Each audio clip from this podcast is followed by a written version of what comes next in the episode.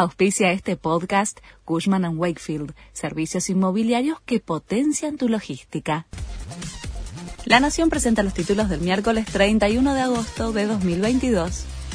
Cristina Kirchner le pide al oficialismo repensar la autonomía porteña. Fue luego del episodio de las vallas en inmediaciones de su casa en Recoleta.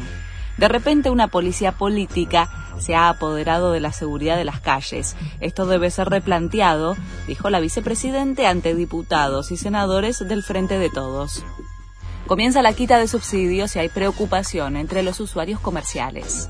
A partir de mañana empiezan a terminarse los subsidios a las tarifas en gran parte del país y hay inquietud sobre el impacto de la suba que se aplicará a los comercios.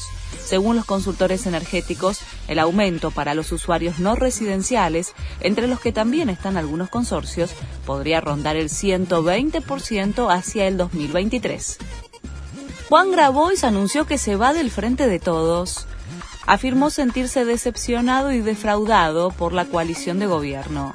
El domingo, los integrantes del Frente Patria Grande resolverán si sus legisladores arman un bloque por fuera del oficialismo.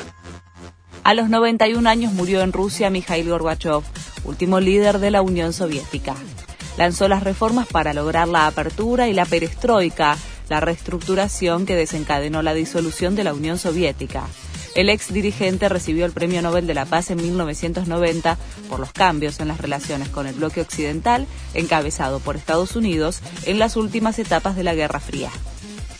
Diego Schwartzman avanzó a la segunda ronda del US Open. El estadounidense Jack Sock abandonó por una lesión cuando estaba 2 a 1 arriba en sets.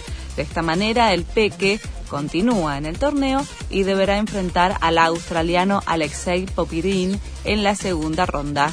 Este fue el resumen de Noticias de la Nación.